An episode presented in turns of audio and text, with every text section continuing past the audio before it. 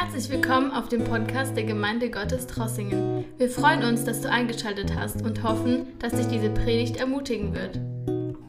Herzlichen Dank für die Einladung und das große Privileg, das mitzuerleben, wie ihr eine tolle Jugendfreizeit hattet. Und das ist der Abschluss. Und ja, ja, ich weiß nicht, ich, äh, ganz liebe Grüße von meiner Mutter. Ich gehe jetzt in eine neue Phase. Ich bin der einzige Sohn meiner Mutter, die ist 95 Jahre alt. Sie ist immer noch meine beste Unterstützerin, meine beste Aussenderin. Sie steht voll dahinter und möchte, dass ich weiter arbeite. Aber jetzt kommt sie in die Zeit, wo sie einfach Hilfe braucht. Und wir haben schon einen Pflegedienst für morgens und abends, aber für mittags und nachmittags ist keiner und kriegt man auch nicht so schnell, weil das mit den Gesetzen und Schwarzarbeit und so weiter also nicht so einfach ist. Und sie ist in einem Heim. Ich kann da bei ihr sein und werde also die nächste Zeit mit Gottes Hilfe bei ihr sein. Das könnte hier die letzte Predigt sein, bevor ich in diese Phase reinkomme und dann eben nicht mehr so schnell wegkomme. Und es macht mich, es macht mich richtig froh und glücklich, in eurer Gemeinde zu sein weil ihr eine Gemeinde seid, die mir Hoffnung macht. Und das ist ja auch unser Thema. Jesus ist genug für unsere Zukunft. Wenn wir keine Hoffnung haben, wer dann? Halleluja. Aber bevor wir in das Thema kommen, gut, ich will noch ein paar Minuten euch zeigen, wie es bei uns weiterging. Ich habe euch letztes Mal gezeigt, wie wir eine Brücke gebaut haben das geht in ein Indianerdorf hinein, das heißt Neue Hoffnung und die Brücke hieß auch Hoffnungsbrücke. Und nun sind wir tatsächlich auch trotz der ganzen mm, Zeit, die jetzt hinter uns liegt, wo ich auch praktisch das ganze Jahr nicht hinkam, aber sie haben weitergearbeitet und sind dabei, eine Bibelschule aufzubauen. Also inzwischen sind die Wände schon hoch, das wird mit Holz gemacht und äh, ja, wir hoffen, dass wir im Januar anfangen können. Natürlich ist es erstmal nur ein Raum und dazu wollen wir noch eine Küche und ein Bad machen und auch ein paar kleinere Holzhäuschen, wo die Leute dann wohnen sollen mit ihren Familien. Wir können sie aus den Familien nicht rausne rausnehmen, weil äh, wir da schlechte Erfahrungen mitgemacht haben. Sie müssen in ihrer Familie bleiben, weil sie sonst, wenn man sie zu lange rausnimmt, äh, geht was kaputt. Dann kommen sie nicht mehr rein. Also es sind viele Dinge geschehen. Unter anderem, letztes Mal habe ich euch gesagt, äh, zu meiner Schande, ich bin ja schon 40 Jahre da, 20 Jahre habe ich gearbeitet unter Argentiniern. Und dann erst habe ich verstanden, dass Gott mich im Grunde genommen wahrscheinlich nur darauf vorbereitet hat, zu den Indianern zu gehen, die keine Gemeinde haben. Alle anderen Volksstämme, die, unsere Provinz ist eine, eine Provinz voll mit Immigranten. Es gibt ganz viele Deutsche, ganz viele Italiener, ganz viele Polen, ganz viele Russen, ganz viele Ukrainer, äh, Japaner, äh, natürlich Brasilianer und Paraguayer. Und, und es ist eine Provinz, die durch Kriege völlig leer war und dann ab 1900 kamen die Immigranten rein. Und mit ihnen kamen auch die Guaranis zurück.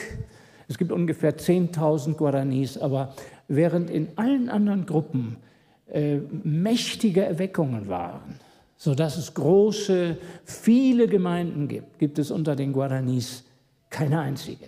Und das ist klar, dass das der Hauptauftrag hätte sein müssen, und ja, ich habe halt lange gedauert, bis ich das verstanden habe, was Paulus sagt. Äh, ich will dahin gehen, wo der Name des Herrn noch nicht bekannt ist und wo eben noch kein Fundament gelegt ist. Gut, und Gott, durch Gottes Gnade ist es aber weitergegangen und inzwischen sind wir drei kleine Teams und ich hatte die Schande, dass ich trotz all der Jahre, ich habe gut Portugiesisch gelernt und gut Spanisch gelernt, aber Guarani ging nicht in den Kopf rein. Und dann kam Covid. Und dann habe ich jeden Tag eine Stunde Guarani gelernt mit Duolingo. Kennt ihr das? du, ich bin auf, acht, auf 587 Tage ohne Aussetzer und bin heute auf Platz Nummer 1. und ich habe, und habe, meine, habe ein paar Guarani-Kinder in mein Herz adoptiert, nicht gesetzlich adoptiert, aber in mein Herz adoptiert, habe es ihnen auch gesagt und sie halten sich jetzt auch für meine Kinder und ich habe jetzt von ihnen Enkelkinder und habe auf ihrer Hochzeit in Guarani wenigstens gelesen. Ich habe das Neue Testament inzwischen, also das Johannesevangelium, mehrmals durchgelesen und lese nur noch die Guarani-Bibel. Also die Schande, dass ich gerufen bin zu den Guaranis, aber nicht ihre Sprache spreche, habe ich nicht auf mir sitzen lassen. Ich denke mir, bevor Covid zu Ende ist, und deswegen hoffe ich, dass noch nicht so schnell zu Ende ist, werde ich auch noch in Guarani mit ihnen sprechen. Ich habe keinen Menschen, denn es ist kein Lehrer da, aber ich habe die Technologie. Und wenn ich auch kein großer Freund der Technologie bin, muss ich sie aber und darf ich sie doch benutzen und bin darüber sehr froh. Also wir gehen über die Brücke. Jesus ist die Brücke, ist die Tür. Er ist unsere Zukunft. Ich möchte über das Thema mit euch sprechen. Ich werde euch sagen, welche Gedanken ich dazu bekommen habe, habe darüber gebetet. Und zwar, ich habe es mir hier in, auch in meine Technologie reingeschrieben, weil Papier Jesus ist genug für deine Zukunft und den Vers, den ich dazu nehmen möchte, ist Sprüche 11.30. Sprüche 11.30 heißt es nach der, äh, ja, ist egal welche Bibel, nach der Schlachter, glaube ich. Die Frucht des Gerechten ist ein Baum des Lebens. Und jetzt kommt der Vers, der Weise gewinnt Seelen. Weisheit hat mit Zukunft zu tun. Nur Zukunft wird zeigen, was Weisheit ist. Ob wir Weisheit haben, ob wir in Weisheit leben, das wird man erst morgen und übermorgen oder in den nächsten Jahren sehen. Es halten sich viele Menschen für weise und wir alle wahrscheinlich auch. Also wenn man sich nicht für weise hält, dann hat man sehr wenig Selbstbewusstsein. Aber ob man es nur wirklich ist, das wird man merken. Und da kommt der erste Punkt. Das Gegenteil von Weisheit nennt sich in der Bibel Torheit. Und die Bibel sagt im Psalm, jetzt vergessen welcher Psalm das ist, der Tor oder der Dummkopf, der Nichtweise spricht in seinem Herzen, es gibt keinen Gott. Alles, was er denkt und tut, ist von diesem Gedanken durchseucht. Der Anfang der Weisheit ist natürlich die Furcht des Herrn oder der Respekt, der innere Respekt, dass es einen allmächtigen Gott gibt. Und wir haben viele Beispiele in der Schrift, wo, es, wo Jesus Menschen Toren nennt, Dummköpfe nennt. Und leider nennt er besonders reiche Leute oft Dummköpfe. Da ist der reiche Kornbauer, der geschuftet hat. Ich nenne ihn den reichen Deutschen. Denn es gibt wohl auf der Welt keine andere Nation, die sich so ihrer Schufterei oder nein, ihrer, ihres Schuftens, ihres Arbeitens rühmen kann wie die Deutschen. Ist wirklich so. Das ist, denke ich, mit im Kern der äh, Kultur, der deutschen Kultur drin. Und das ist nichts Schlechtes. Ich wünschte, ich könnte auch nur ein Hundertstel von diesem Kern in meine Guaranis verpflanzen. Die sitzen zu Hause und warten, bis einer ihnen zu essen bringt. Das ist so. Arbeiten liegt ihnen sehr fern. Das ist auch ein Kernproblem, um das Evangelium reinzubringen, denn sie haben immer abhängig, waren immer abhängig von der Erde beziehungsweise von den Geistern der Erde. Dass der Flussgeist ihnen Fische bringt, dass der Waldgeist ihnen Wildschwein bringt, dass die, der Baumgeist ihnen Früchte bringt. Und sie waren Sammler und Jäger. Also das müssen die Geister ihnen bringen. Und von daher arbeiten, das verstehen sie gar nicht. Naja gut, sie, also es ist auch Arbeiten zu jagen und zu fischen und so weiter, aber es ist eine ganz andere Einstellung. Sie können sich nie über die Natur stellen und aus der Natur das herausholen, was eben nur der Schöpfer in der Natur versteckt hat. Ne? Die Israelis machen aus der Wüste einen Garten und das ist irgendwo auch in den Deutschen drin. Also die machen aus dem Nichts etwas. Das ist nicht die schlechteste Eigenschaft der Deutschen. Aber wenn ein reicher Deutscher sagt, jetzt werde ich meine Scheunen abbrechen und größere machen und dann noch mehr Reichtum und noch mehr Reichtum und noch mehr Reichtum und dann in dieser Nacht stirbt, dann sagt Gott zu ihm, du Narr, für wen hast du das alles aufgehäuft? Du Narr. Tja, und dann ist noch ein berühmter Reicher in der Bibel, der hatte einen Nachbarn. Beziehungsweise der war wahrscheinlich da an die Tür gekommen in der Hoffnung, der Mann, der da jeden Tag in den besten Klamotten rumläuft und die tollsten Feiern hat und Partys jede Nacht und jeden Tag das beste Essen, man riecht das schon, das ist doch klasse, dem wird doch auch irgendwas davon vom Tisch runterfallen ab und zu. Und nur das wollte der. Nur ein bisschen davon haben. Ein bisschen von diesem unglaublichen Reichtum dieses reichen Mannes. Und er kriegte es nicht. Der Reiche hatte dafür keinen Sinn. Auch noch nicht mal, als der Mann krank wurde, hat er ihm auch nicht geholfen. Die Hunde kamen und leckten seine Wunden und dann starb der Arme. Aber dann kam die Torheit des Reichen, der starb nämlich auch. Und dann war er in der Hölle und sah von, fein, von fern den Armen und bat ihn, der soll doch mir einen Tropfen Wasser bringen. Und er kriegte ihn nicht, denn du hast deinen Trost und dein Gutes gehabt im Leben und er nicht. Hättest du ihm, naja, das ist jetzt meine Auslegung, hätte er auch nur den Abfall von seinem Tisch regelmäßig rübergeschickt, hätte er den Glauben dieses armen Mannes äh, erlebt, dann wären sie zusammen in der Herrlichkeit gewesen. Und das beziehe ich jetzt auch wieder auf Deutschland, beziehungsweise auf das reiche Europa. Wir haben viele Lazarusse vor der Tür stehen. Die wollen eigentlich nur den Abfall. Wenn die nur das kriegten, was täglich von bei uns weggeschmissen wird, dann wären die unheimlich glücklich. Aber wir wollen natürlich unser Fest noch viele Jahre weiter feiern. Wir wollen noch viele Jahre weiter glücklich und so leben. Also das ist nicht Weisheit. Es wäre weiser gewesen für diesen Mann, wenn er abgegeben hätte. Dummheit. Es gibt drei Götzen die, dieses Systems, das, ist, das nennt sich in der Schrift die Welt, es ist das Weltsystem, es ist dieses Zeitalter, wird es auch übersetzt. Es geht seit dem Fall des Menschen bis zur Wiederkunft Jesu ein System, das nennt sich diese Weltzeit. Und es ist charakterisiert, dass in der Luft Mächte herrschen, die den Menschen verführen, seitdem der Mensch diesen Geistern die Türen geöffnet hat. Und die Schrift sagt, es gibt drei Hauptgötzen oder drei Hauptdämonen oder Hauptgeister oder Hauptphilosophien, würde ich es auch nennen. Und das ist geschrieben in Johannes 1, 1. Johannesbrief, Kapitel 2, Vers 15. Ich lese mal diesen Vers vor. In unserer Übersetzung kennen wir diese drei Worte, die sind sehr bekannt.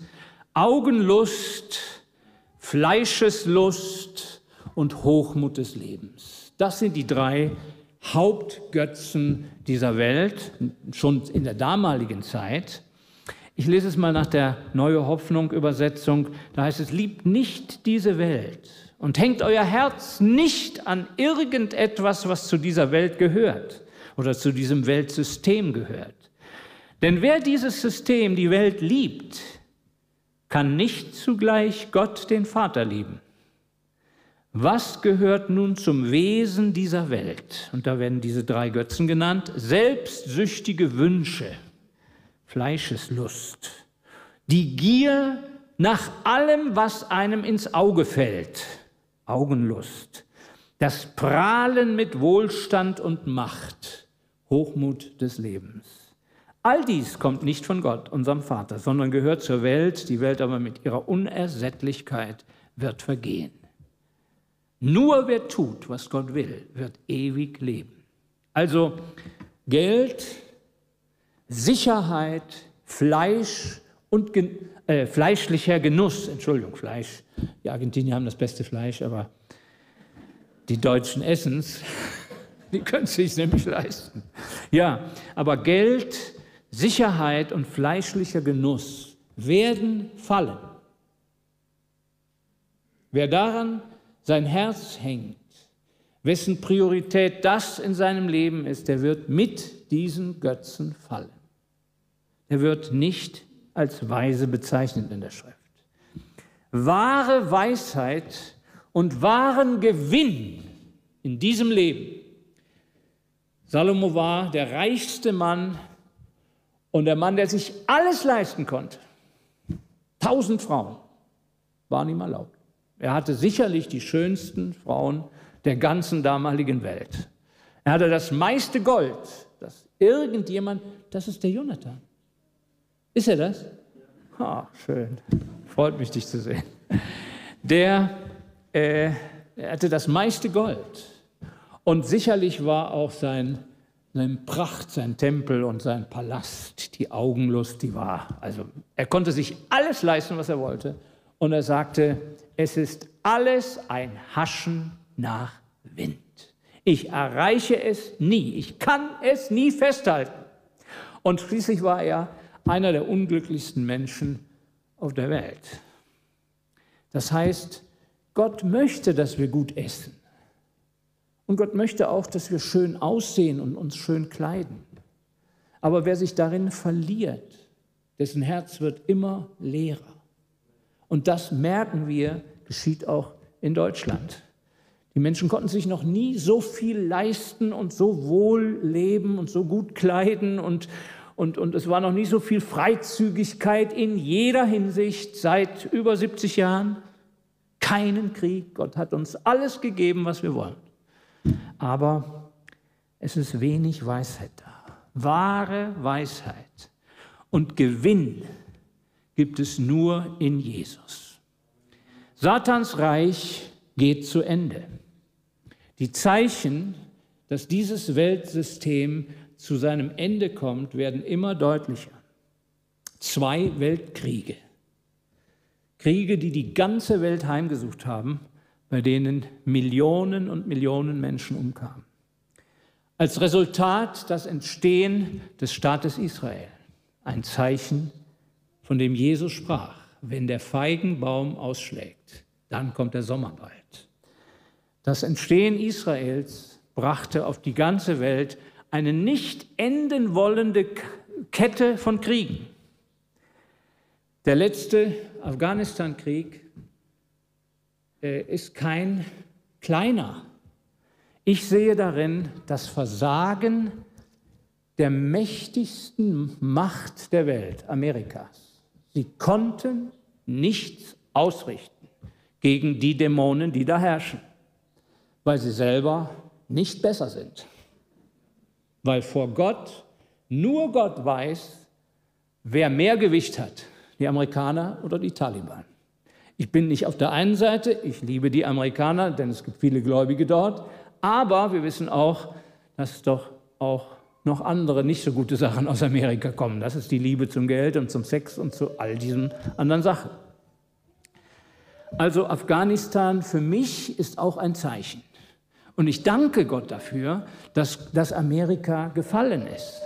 Ich, ich meine, ich sage das jetzt nicht mit Schadenfreude ich möchte mir gar nicht vorstellen, wie die Soldaten sich fühlen, die da ihr Leben gelassen haben. Also die, die fühlen ja nicht mehr, aber die, meinen, die Leute, die da unheimlich viel zum Einsatz gebracht haben. Aber Gott hat es nicht zugelassen. Ich glaube, dass auch darin ein Zeichen von Gott ist.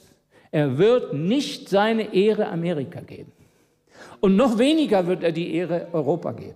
Europa und Amerika sind gefallene Götzen. Und wer daran noch glaubt, dass in der Demokratie oder im Materialismus das Glück des Menschen liegt, der schaue nach Afghanistan. Aber lasst uns für Afghanistan beten, denn wir wissen, die Menschen sind jetzt verraten. Sie haben auf Amerika gehofft, sie haben auf Europa gehofft und Europa kann ihnen nicht helfen. Ich schreie zu Gott, jetzt bist du dran. Jetzt ist die Bühne frei für den lebendigen Gott. Amerika wird nicht mehr siegen. Europa auch nicht. Ich weiß auch nicht, wie es weitergeht. Ich hoffe auf ein Wunder, aber ich weiß nicht, wie das sich gestalten soll. Ich persönlich bin überzeugt, dass es eine gewaltige Veränderung in der muslimischen Welt geben wird. Wann, weiß ich nicht. Also Covid, in unserer spanischen Bibel steht nach den Kriegen und nach dem Erkalten der Liebe und Pestilenzen. Und das ist ja auch interessant, dass auch hier alle Länder der Erde sich vor diesem bösen, lügenhaften Gespenst beugen müssen. Keiner hat es überwinden können. Also danach, nach diesen Pestilenzen heißt es aber, nach Abfall und falschen Propheten und Kriegen und, und, und so weiter heißt es, und dieses Evangelium vom Reich wird gepredigt werden. Das predige ich euch heute zum dritten Mal. Ich werde auch keine Predigt äh, auslassen, wo ich diese Hoffnung sehe. Geschwister, die Zeichen sind negativ, aber es gibt ein positives Zeichen. Gott wird sich nicht davon zurückhalten lassen, weder durch die Taliban noch durch Amerika noch durch Europa, noch durch den Genderwahn und was es auch sei. Dieses Evangelium vom Reich, nicht das Evangelium von der Gemeinde Gottes oder das Evangelium von der Assemblea de Dios oder das Evangelium vom BFP. Das sind Untergruppierungen, Gott sei Dank, dass sie da sind. Aber achtet bewusst darauf, es gibt ein Evangelium, das ist weiter. Das umfasst auch noch Menschen, die nicht zu uns gehören. Es ist das Evangelium vom Reich und das halte ich für sehr wichtig. Ich flehe Gott darum an, dass das durchdringt, dass das aufkommt. Ich persönlich sehe die Verkommenheit, den Abfall der Christentum, des Christentums nicht nur, Entschuldigung, möge mir verziehen sein, in dem, was aus Rom hervorgegangen ist. Ein Christentum, das sich mit der Politik vermischt hat und das unter allen politischen Regimen immer noch mehr Reichtum und noch mehr Reichtum gescheffelt hat und gleichzeitig sich ausgegeben hat als das wahre Christentum, das einzig wahre Christentum. Das ist ein abgefallenes Christentum. Aber ich sehe in dem gläubigen Lager genauso viel Abfall, genauso viel Hochmut, Verblendung, dass jede Gemeinde meint, sie wird die Welt retten. Jede Denomination meint, wir sind die Besten. Ich weiß nicht, welche Sünde größer ist, die von Rom oder die von der evangelischen Welt. Weiß ich nicht. Ich gehöre zur evangelischen Welt. Äh, deswegen sage ich das ganz bewusst, denn ich meine, äh, mir steht es nicht zu, die Katholiken zu beurteilen oder zu verurteilen. Aber wir tun das als Evangelische oft automatisch und vergessen, wie sieht es denn bei uns aus? Möchte Gott uns gnädig sein? Die Bibel sagt, es wird nicht das Evangelium der Katholiken oder der Evangelischen sein, sondern es wird das Evangelium vom Reich sein, von einem Christus, der nicht katholisch und nicht evangelisch ist und der sich über diese kurzsichtige menschliche Sicht hinwegsetzen wird, und zwar gerade von jetzt an. Meine Hoffnung ist, dass auch das sich erfüllt. So wie sich die Weltkriege erfüllt haben, wörtlich, so wie sich Israel wörtlich erfüllt hat, so wie der, der Abfall wörtlich gekommen ist, so wie die Pest wörtlich da ist, so wird es sich auch erfüllen, dass dieses Evangelium gepredigt wird. Und es wird ja in diesem Augenblick auch hier gepredigt. Und es ist die Gnade Gottes. Aber es fehlen eben noch etwa 5000 Volksstämme, wo es nicht gepredigt ist und in keiner Generation je gepredigt wurde und wo die Kirche, sowohl die von Rom als auch die von den Gläubigen, sich nur um den eigenen Kreislauf gedreht hat und sich selbst um sich selbst gedreht hat. Und es muss etwas geschehen, dass wir wach werden und diese Aufgabe vor der Wiederkunft Jesu erfüllen. Und dazu ist Seelengewinnung und Mission, die Weisheit und der Gewinn des Reiches Gottes. Reich Gottes hat mit Gewinn zu tun. Ohne Herrlichkeit gibt es kein Reich. Und das Reich Gottes ist herrlich. Und wenn du Jesus wirklich in deinem Herzen aufnimmst, niemand kann das Reich Gottes sehen, der nicht von neuem geboren wird. Und um von neuem geboren zu werden, muss man Jesus persönlich ins Herz aufnehmen. Man muss den König persönlich erleben. Man muss erleben, dass er der Herr meines Lebens wird. Ich werde dadurch nicht vollkommen. Ich mache immer noch jede Menge Fehler. Aber er muss der Herr meines Lebens sein. Okay, ja, ihr müsst das haben, richtig, zum Über. Danke. Kannst mir gerne, mach mir Zeichen, weil ich brauche Hilfe. Danke. Ja, also, das Reich Gottes ist der wahre Gewinn. Wenn du das Reich Gottes nicht siehst, nicht kennst, dann ist alles, was du hier auf einer Bank anhäufen kannst, im Grunde genommen Asche. Es wird dich verurteilen und verdammen. Du hast keine Befriedigung davon. Du hast keine Sicherheit davon. Schaut es euch an. Ein einziger kleiner Sturmflut kann die Menschen arm machen und keiner kann ihnen helfen. Und das, das wird Gott zeigen. Die Götzen werden fallen.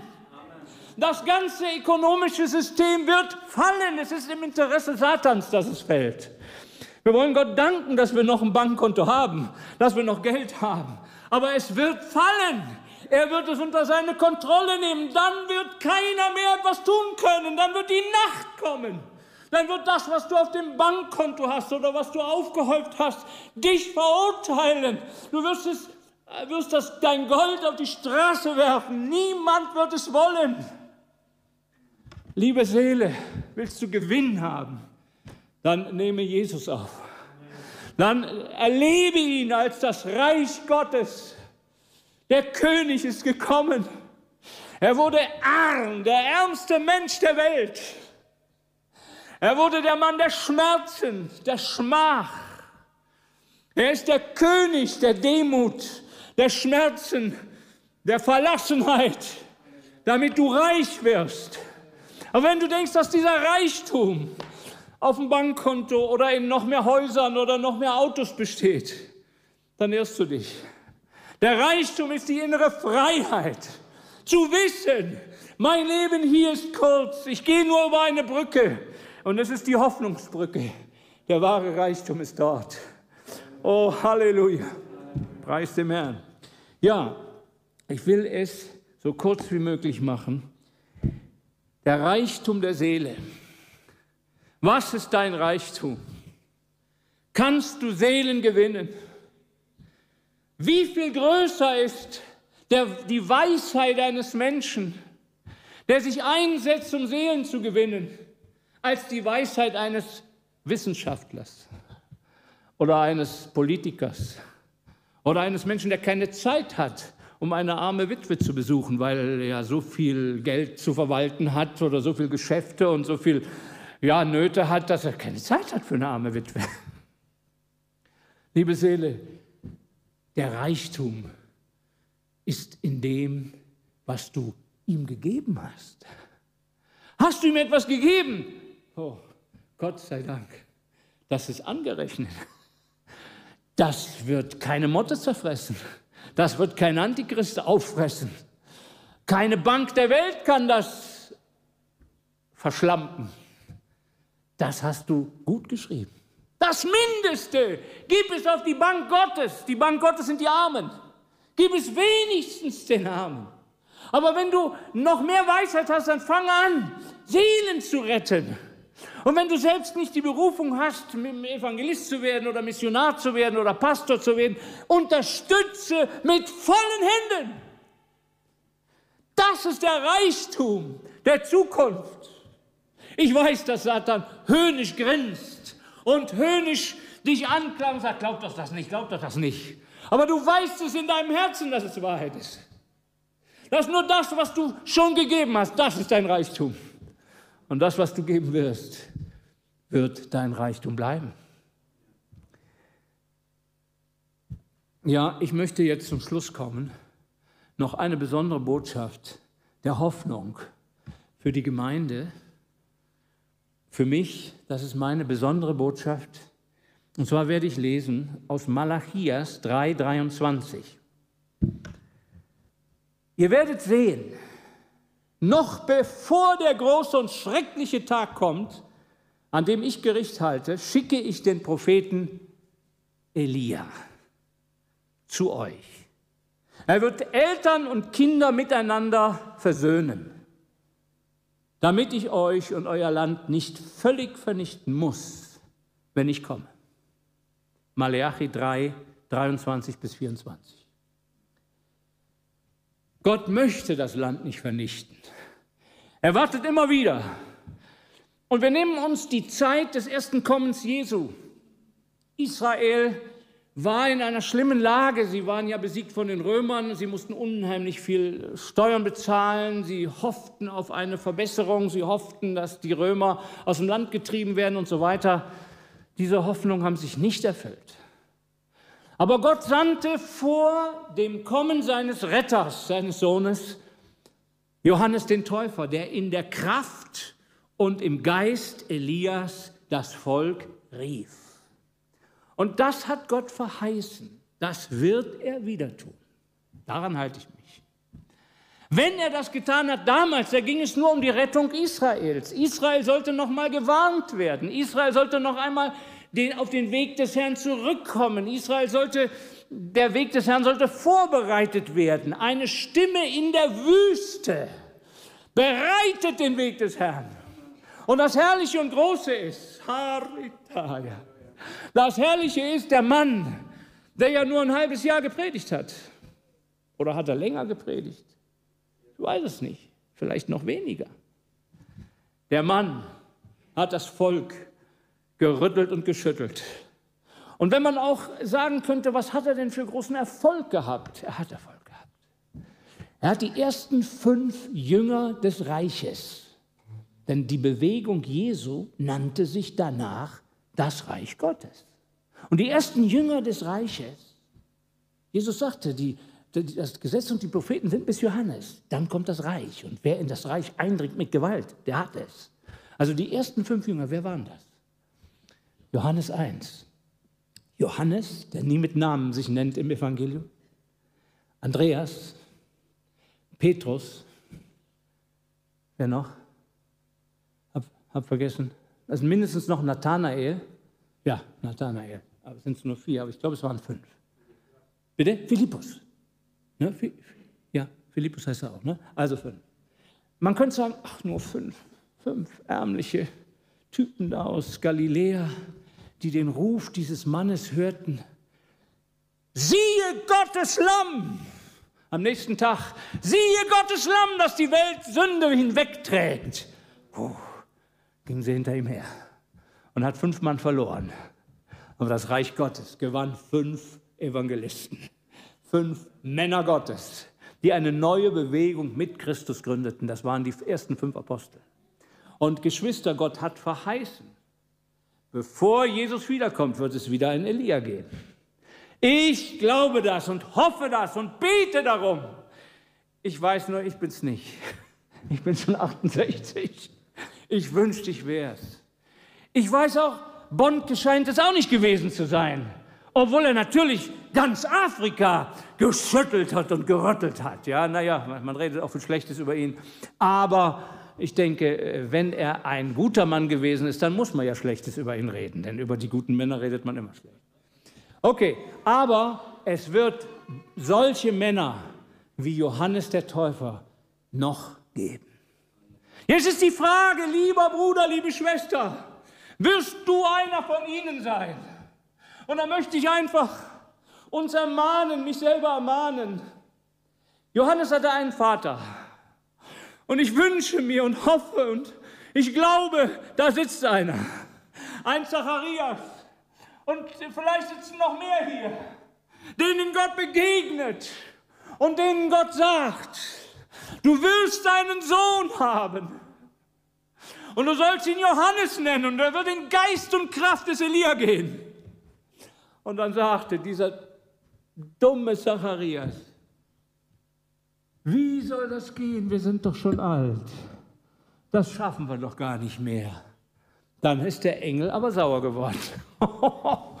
Weil du mir nicht geglaubt hast, wirst du stumm sein, bis es geschieht. Du wirst es sehen.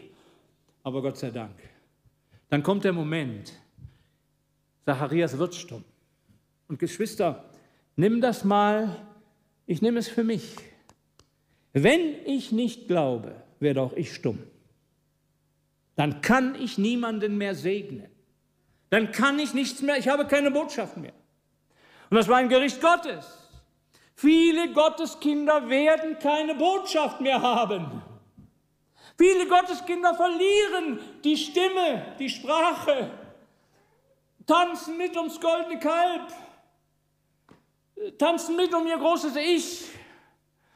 Jesus hat dich nicht berufen zu diesen Dingen, sondern das Reich Gottes zu verkündigen. Amen. Aber dann ist eine Hoffnung für mich. Denn dann kommt die Geburt. Und dann soll er den Namen geben seinem Sohn. Und die Mutter sagt, er heißt Johannes. Die Leute sagen, das ist doch niemand, der Johannes heißt. Wollen wir den Vater fragen?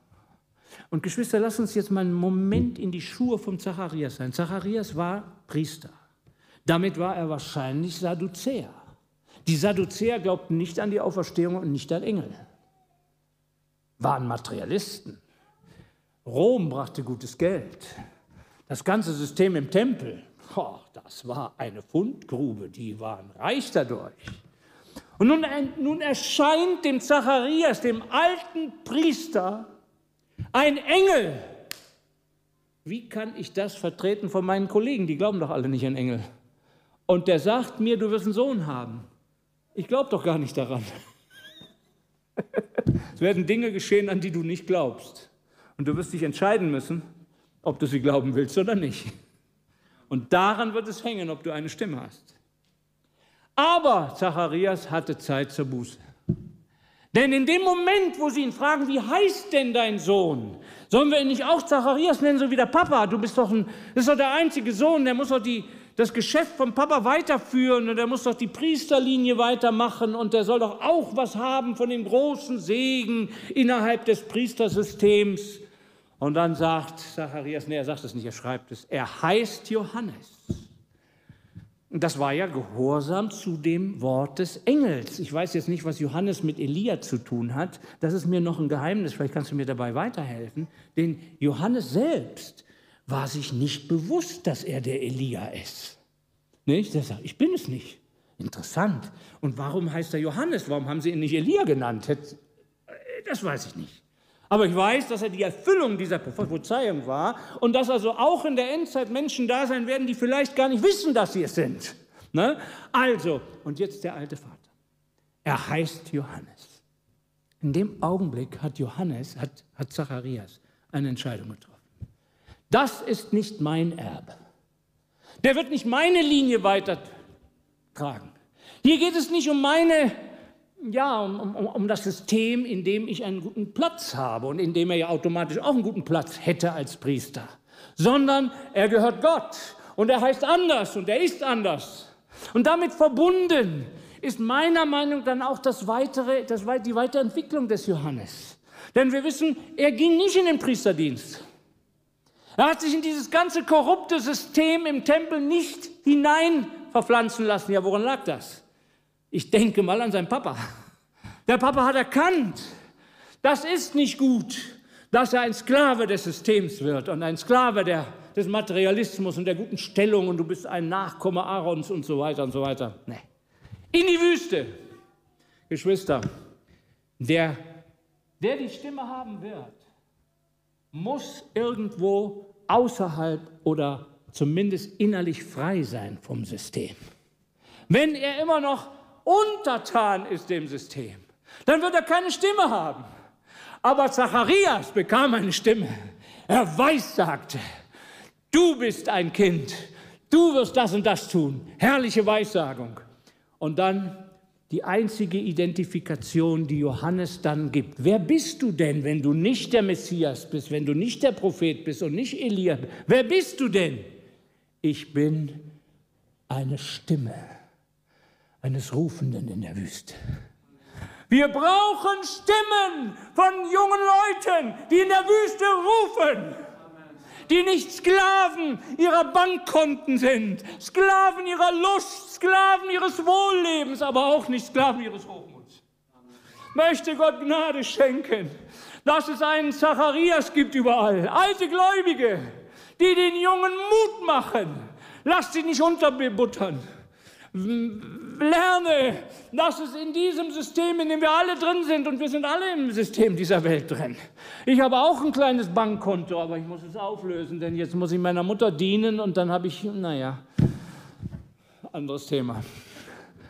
Da ist auch nicht so viel drauf. Das fällt mir nicht schwer, das aufzulösen. Gott sei Dank. Halleluja. Geschwister, wird er Menschen finden, die eine Stimme sind in dieser letzten Zeit? Das ist meine Hoffnung. Dieses Evangelium vom Reich wird gepredigt werden.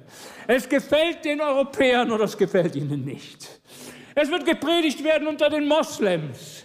Sie werden Funken sprühen oder Bomben werfen, aber es wird gepredigt werden. Es wird gepredigt werden von Menschen, die das System innerlich überwunden haben, die frei sind von der Furcht, ja, wenn ich keinen Titel habe. Ja, wenn ich kein Bankkonto habe. Ja, wenn ich keine gute Sozialversicherung habe. Mach die Augen auf. Es gibt keine größere Hoffnung als Jesus Christus. Er ist unsere Hoffnung, nicht dein Bankkonto. Wenn du eins hast, ich beglückwünsche dich. Das ist ein Segen. Aber mach, dass es wirklich ein Segen ist. Ja, verbrauch es nicht für Dinge, die dich nicht glücklich machen, die dich nicht zufrieden machen und heb es auch nicht nur auf für deine Erben, die sich dann streiten, sondern diene dem Herrn. Der Herr ist großzügig. Er gibt dir das beste Essen, die schönste Familie, jeden Tag ein gutes Leben. Der reiche Mann, das war nicht seine Sünde. Die Sünde war, dass er noch nicht mal den Abfall dem armen Mann gegönnt hat. Das war seine Sünde. Oh, möchte uns Gott helfen. Gott ist ein wunderbarer Gott. Das Reich Gottes ist mitten unter uns. Und es ist deine Hoffnung. Setze dein Leben ein für dieses Reich Gottes.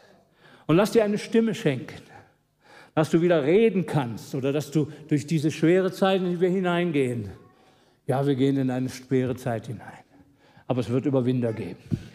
Und ich möchte ein Zacharias sein. Ich möchte meine Nachkommen oder möchte meine Jünger hineinführen, dass sie Stimmen in der Wüste werden. Halleluja. Lass uns aufstehen und miteinander beten. Vater im Himmel, ich danke dir dass du genug bist für die Zukunft. Ja, nicht nur genug, sondern du bist die einzige Zukunft.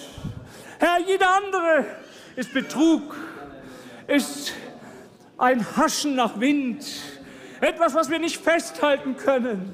Und wenn wir jetzt nicht säen, dann werden wir auch in Ewigkeit nicht ernten.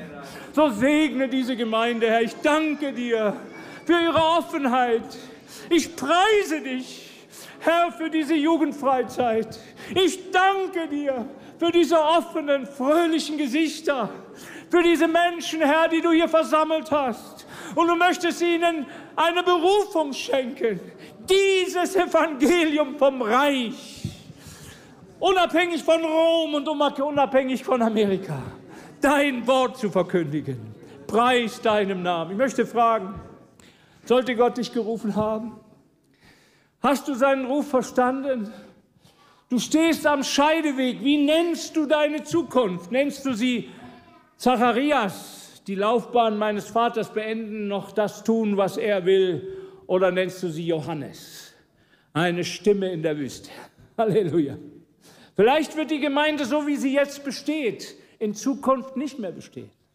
Vielleicht wird Rom nicht mehr bestehen. Die Bibel sagt es eindeutig, dass es nicht mehr bestehen wird dass der, der, die größere Anzahl des Volkes Gottes, die noch immer in Rom ist, also unter Roms Herrschaft, die wird aus Rom rauskommen.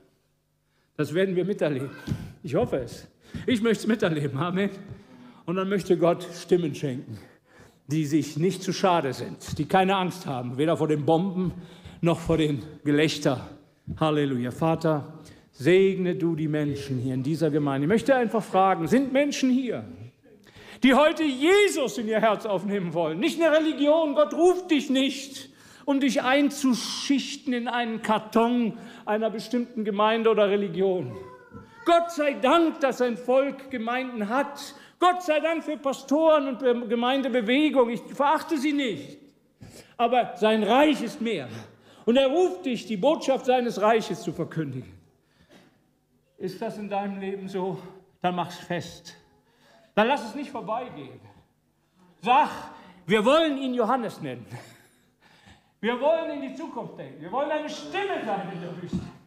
Wir wollen nicht um uns selber tanzen. Da geht es nicht nur um unsere eigenen Segnungen. Der Lobpreis ist ein Segen. Die Freizeit ist ein Segen. Die Gemeindeversammlungen sind ein Segen. Aber es geht um mehr als nur um uns.